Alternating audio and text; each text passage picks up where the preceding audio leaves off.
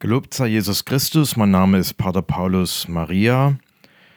Ich bin geboren in der Nähe von Dresden und gehöre den Franziskanern der Erneuerung an. Das ist eine Reformgruppe von Kapuzinern, die 1987 in der Bronx, New York City, entstanden sind.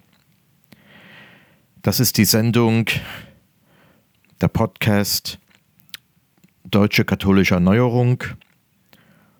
Und uns, mir, geht es ganz besonders um die geistige Erneuerung in Deutschland.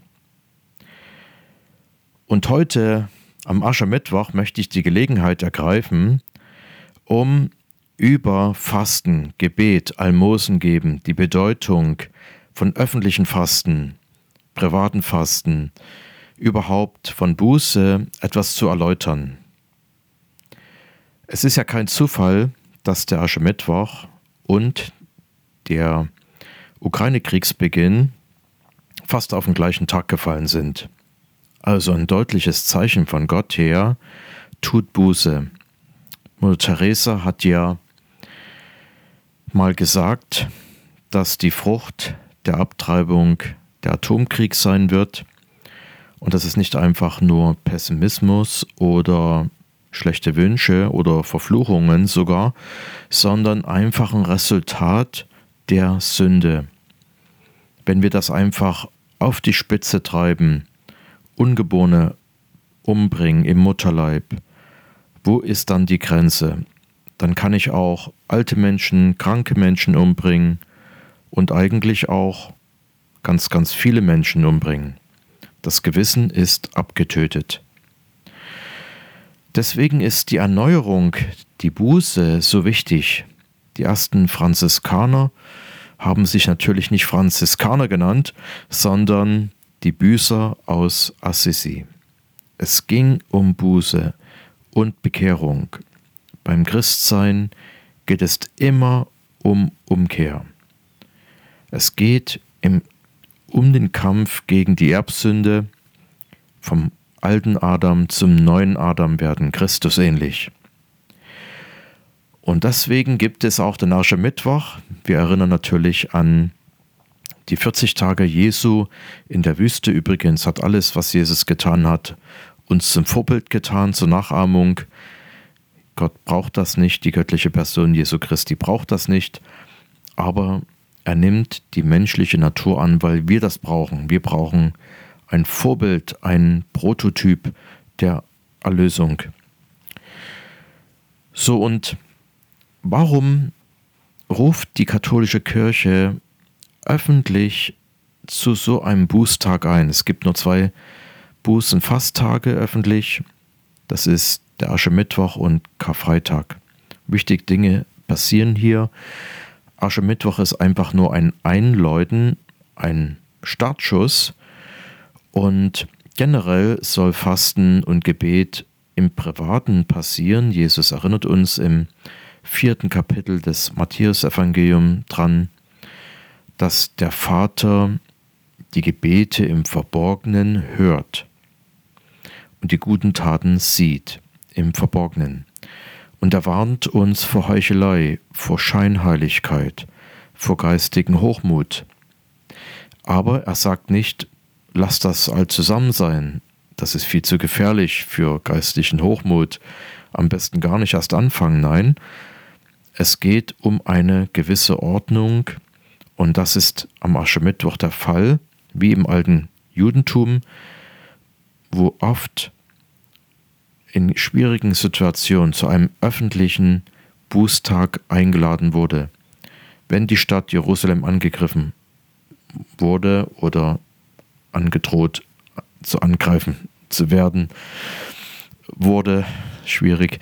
Ähm, da gingen die Leute in Sack und Asche in den Tempel, aber auch nicht nur Juden. Ninive erinnern wir uns. Und Jesus ähm, er beschwert sich bei Kapernaum, äh, bei diesen ja, guten Leuten, hat er gesagt, wenn in Sodom und Gomorra diese Wunder geschehen wären, die wären in Sack und Asche gegangen.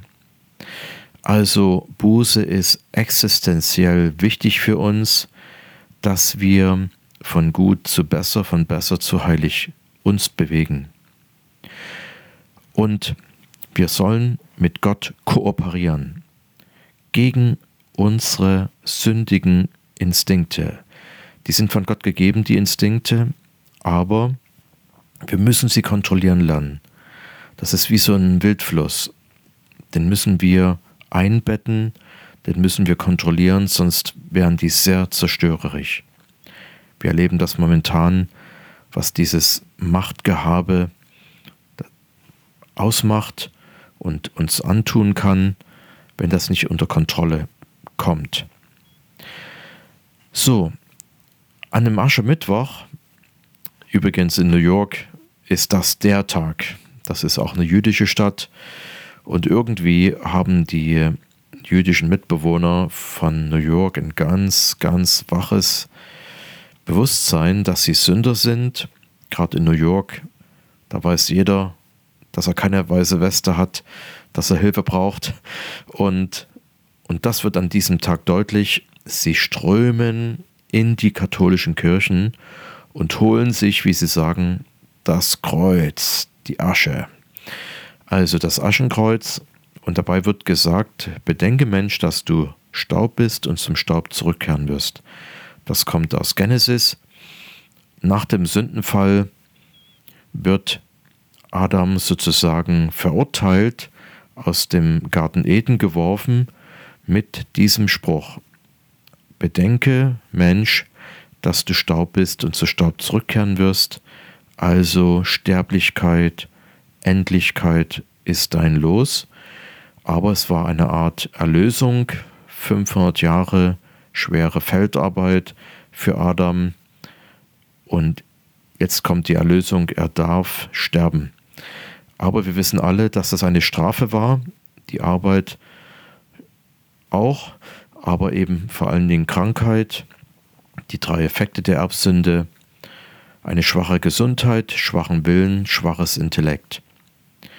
So, und Jesus kommt, um das zu korrigieren. Und er ermutigt uns, 40 Tage Fasten in der Wüste, kommt, folgt mir nach, tut das Gleiche, ich gehe euch voran. Sich den Dämonen aussetzen, der Versuchung, und mit der Kraft des Heiligen Geistes diesen zu widerstehen, um in der Heiligkeit zu wachsen, im Willen, in der Entscheidungskraft zu wachsen. Ich möchte heilig werden, ich möchte Gutes tun, ich möchte bei Gott sein. So, und Jesus macht das, indem er diesen Instinkten ja widersteht, also dem Machtwillen. Ich möchte mächtig sein, damit ich überlebe. Ich möchte Essen haben, damit ich überlebe. Ich möchte Sex haben, damit ich überlebe. Das ist nicht rübergekommen. Ähm, das war vielleicht auch damals nicht so das Thema, aber Stolz. Zeige dich als Messias. Hey, werde wahrgenommen und nimm den Ruhm in Anspruch. Ja, also, und das ist, sind große gefährliche Instinkte, die wir haben. Und der Sexinstinkt natürlich für uns auch, gerade für Männer in der heutigen Zeit. Die Pornografie ist extrem verführerisch äh, und mittlerweile für Frauen auch. Und das ist ein Problem, dass alles sexualisiert wird. Das ist wie eine Droge. Und da wird immer wieder auf diesen Instinkt-Button gedrückt. So, und der funktioniert, weil das tief drin sitzt in uns. Wir wollen überleben. Und das Machtgehabe der super, super Reichen, der Weltelite, die auch mal über Leichen gehen können für ihre eigene angebliche Sicherheit. So, im Namen Jesu können wir das alles kontrollieren und koordinieren. Die Instinkte gehen nie weg, Gott sei Dank, aber wir müssen sie unter Kontrolle bekommen. Und dazu gibt es die Fastenzeit. Wir werden in die Wüste geführt, wir werden versucht in diesen Gebieten und wir sollen in der Kraft des Heiligen Geistes bestehen.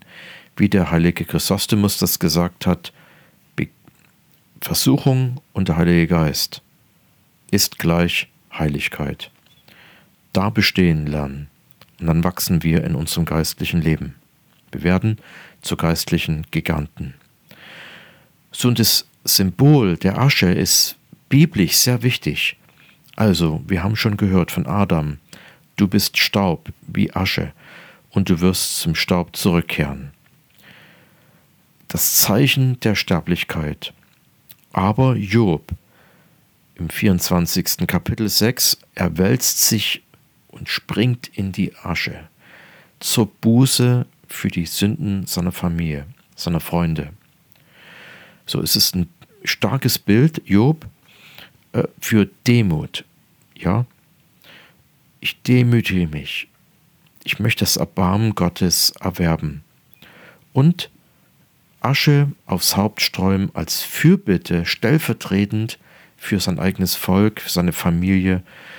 Und das macht Daniel im neunten Kapitel, erster Makkabäerbrief, drittes Kapitel, Esther, Königin Esther am bekanntesten, 14. Kapitel. Sie ruft ihr Volk zum Fasten auf, stellvertretend in dieser Gefahr, dass sie bestehen kann vor dieser Prüfung, wo sie den König sehen muss, um für die Rettung ihres Volkes einzutreten.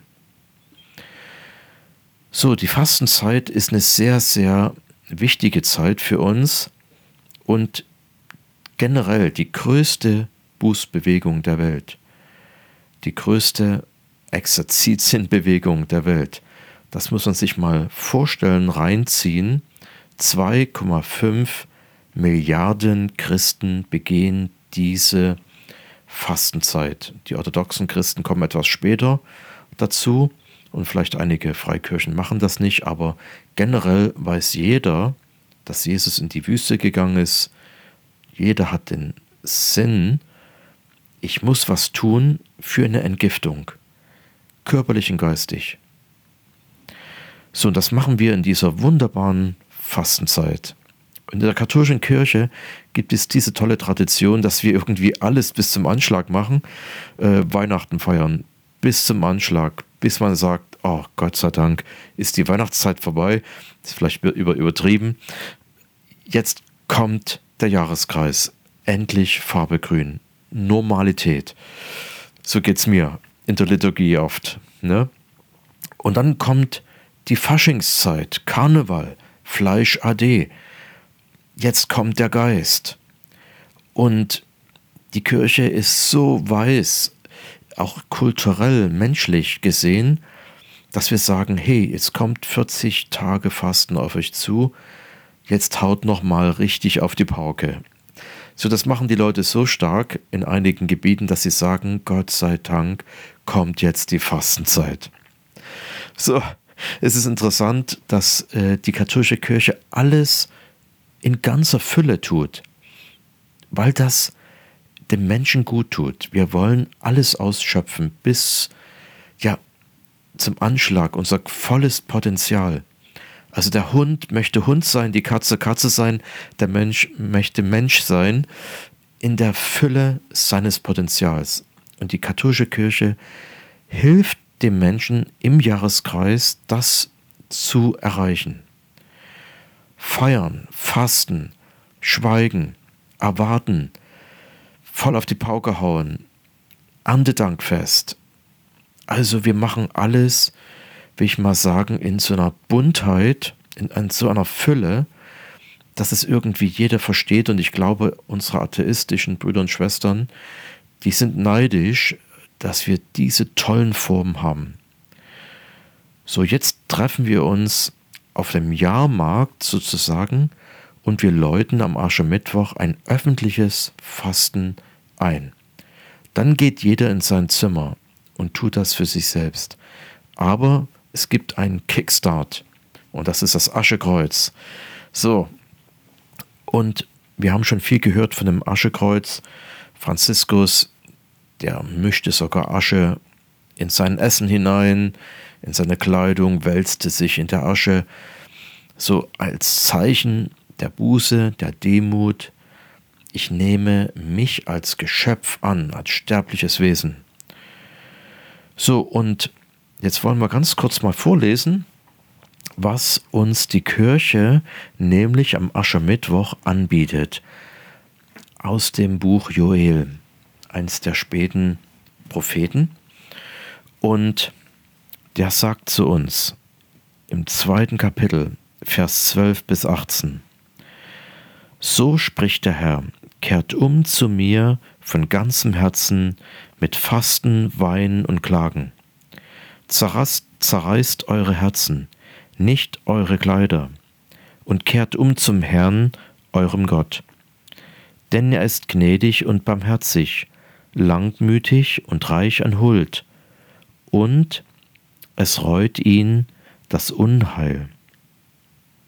Wer weiß, vielleicht lehrt er, kehrt er um, und es reut ihn, und er lässt Segen zurück, so dass ihr Speis und Trankopfer darbringen könnt für den Herrn eurem Gott. Auf dem Zion stoßt in das Horn, ordnet ein heiliges Fasten an, ruft einen Gottesdienst aus, versammelt das Volk, heiligt die Gemeinde, versammelt die Alten, holt die Kinder zusammen, auch die Säuglinge. Der Bräutigam verlasse seine Kammer und die Braut ihr Gemach. Zwischen Vorhalle und Altar sollen die Priester klagen, die Diener des Herrn sollen sprechen. Hab Mitleid, Herr, mit deinem Volk und überlass dein Erbe nicht der Schande, damit die Völker nicht über uns spotten. Warum soll man bei den Völkern sagen, wo ist denn ihr Gott? Da erwacht im Herrn die Leidenschaft für sein Land, und er hatte Erbarmen mit seinem Volk. Soweit die Lesung aus dem Buch Joel. Und dann hören wir natürlich das Matthäus-Evangelium für das Kapitel, wo es heißt, jeder wasche sein Gesicht und öle seine Haare und gehe in seine Kammer und soll das praktisch nicht vor sich her posaunen. Da haben wir schon drüber gesprochen. Das ist der zweite Teil, aber der Aschermittwoch ist so ein Kickstart, eine öffentliche Versammlung, dass wir uns auch ermutigen gegenseitig. Hey, wir sind auf der Pilgerreise zum Himmel. Wir brauchen Erneuerung, wir brauchen Entgiftung, wir brauchen ein öffentliches Statement. Und das ist übrigens sehr, sehr interessant, wenn angenommen das ganze Dorf wie früher ging in die Kirche, die ganze Stadt, Bürgermeister, Arzt, Polizist, Bauer, Handwerker, Hausfrau, Mutter und dann sprechen die alle gemeinsam das Schuldbekenntnis. Ich bekenne voreinander. Das ist katholisch. Wir sind auf dem Weg, wir sind Büßer, nicht nur aus Assisi, wir sind die Büßer aus Pirna, wir sind die Büßer aus Wiesbaden, wir sind die Büßer aus Hamburg, aus Berlin und so weiter. Das ist unsere wahre Identität. Wir sind auf dem Weg vom alten Adam zum neuen Adam, Christus ähnlich zu werden. Also, der Kriegsbeginn vor einem Jahr ist eine Warnung. Alle sind schuldig. Und wenn ihr euch nicht bekehrt, kommt hier eine Feuerwalze auf euch zu. Und das ist nicht einfach, weil Gott Spaß hat am Bestrafen, sondern einfach, weil die Sünde eine Konsequenz hat. So, und ich glaube, wir sind uns noch gar nicht bewusst, was wir eigentlich hier auf dem Kerbholz haben. 1,4 Millionen Männer gehen jeden Tag zur Prostitution. Und da gibt es noch eine Dunkelziffer. Das ist, liegt noch höher. Ungefähr 8000 Frauen verschwinden jedes Jahr aus Deutschland oder in Deutschland. 1000 Kinder verschwinden jedes Jahr. Wo sind die alle? In der Sexindustrie, das kann ich euch sagen. Es ist gruselig. Wir sind schuld. Zumindest, dass wir das alles schön tolerieren, erlauben. Beim Marsch fürs Leben, wie viel sind wir da? 5000. Das kann man doch alles in die Tonne stecken. Das ist doch kein Zeichen der Bekehrung. Faulheit, wo das Auge hinsieht. Geistige Faulheit auf alle Fälle. Also, durch das Fasten entsteht ein innerer Schmerz, der auf einen äußeren hinweist. Vom Körper zum Geist. Die Gnade baut auf die Natur auf. Das Fasten, das, der Schmerz, dass irgendwas anders ist als sonst, weist uns darauf hin. Hey, fokussiere an Gott. Hier ist eine besondere Zeit. Jetzt ist was anders. Ja, stell dich ein und mach mit. Im Judentum war die Keuschheit, die Enthaltsamkeit noch ein wichtiges Zeichen der Buße. So, wir können auf die Wüstenväter schauen, die ja schon im ersten, zweiten Jahrhundert existiert haben nach Christus. Sie haben verstanden, wir müssen eine christliche Mentalität entwickeln. Wie geht Christentum? So, und sie sind in die Wüste gegangen, um die Dämonen zu kämpfen, sich ja der Versuchung auszusetzen, um den Heiligen Geist zu bitten. Die ganze Charismenlehre kommt von Wüstenvätern. Die Tugendlehre. Also eine ganz tiefe Geschichte. Wir wollen mitmachen. Wir wollen uns anschließen bei diesen 2,5 Milliarden Christen, die jetzt diese Exerzitienzeit antreten. Angenommen, ihr geht täglich in die heilige Messe, ihr werdet in der Fastenzeit die wichtigsten Stellen der heiligen Schrift hören. Es ist wie so ein Crashkurs Christentum. Jetzt wollen wir uns ein bisschen konzentrieren auf das Almosen geben und spenden. Und Jesus hat nie vom Zehnten gesprochen. Das muss ich mal hier so einbringen. Zumindest, ich habe es noch nicht gefunden bei Jesus, aber er spricht von allem geben. Verkaufe alles, was du hast und folg mir nach. Er lobt die arme Witwe, die alles gibt, fast alles gibt. So er möchte den ganzen Menschen. Selbst beim Zehnten könnten wir uns freikaufen. So gottgeweihtes Leben, ich gebe alles. Familie, Beruf, Namen, Erbschaft, Zukunft, alles. Das ist krass. Nicht jeder ist dazu berufen, aber es zeigt ein hohes Ideal an, was Jesus meint, nämlich die Werke der Barmherzigkeit. Gib alles. Vergib all, allen. Ich werde mal vorlesen, die sieben Werke der Barmherzigkeit, übrigens die geistigen, sind wichtiger als die körperlichen, leiblichen Werke der Barmherzigkeit. Wenn man irgendwo googelt, was findet man? Die leiblichen Werke der Barmherzigkeit. Aber es geht zuallererst um die unendliche Seele zu retten. Das ist auch so ein neumodischer katholischer Fehler, dass man immer gleich sagt, wir müssen hier den Körper retten, aber wo die Seele bleibt, äh, das interessiert uns weniger. Genau andersrum muss es sein. Erstens, unwissende Lehren. So, sehr, sehr wichtig, dass wir uns auf den Weg machen zu unseren Weggefährten, Zeitgefährten unserer Zeit, die wirklich im Land der Dunkelheit leben. So schaut sie euch an. Wir leben in einer verwirrten, dunklen Zeit. Von oben nach unten Verwirrung, wo man nur hinsieht. Es ist sehr, sehr wichtig, dass wir Unwissende lehren.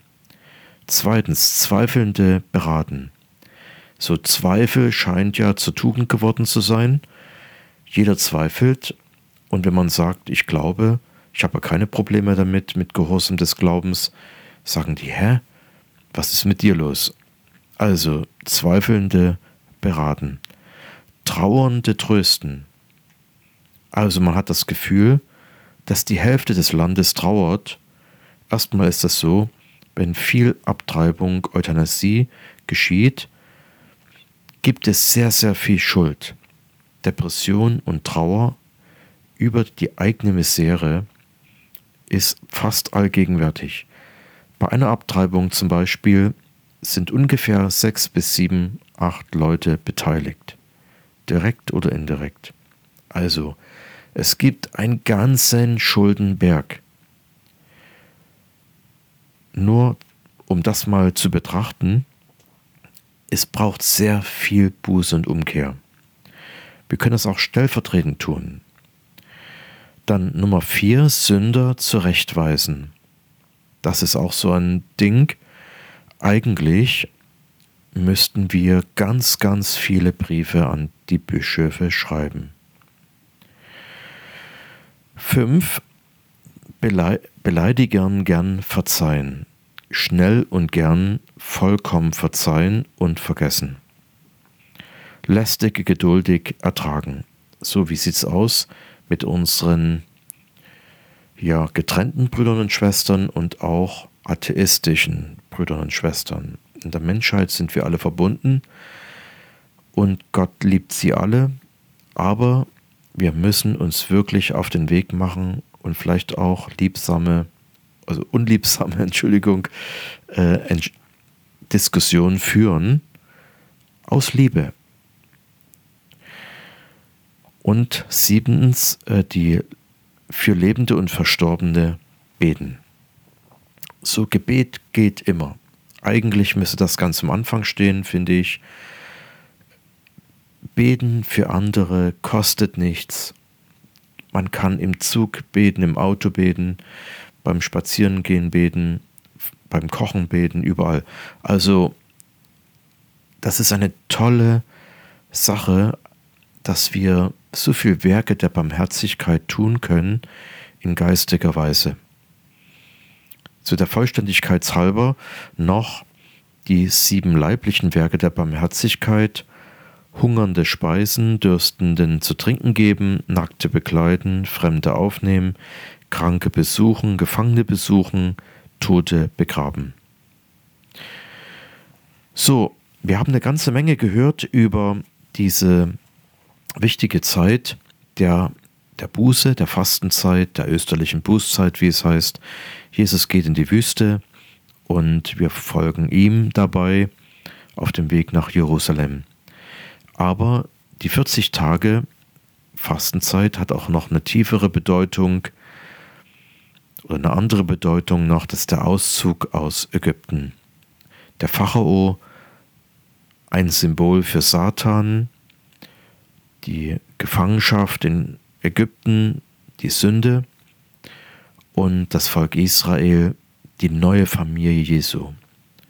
Sie zieht durch den Tod Jesu Christi in der Taufe durch das Rote Meer ins gelobte Land, aber es ist nicht gleich so, da da da, jetzt sind wir hier, sondern sie müssen lernen.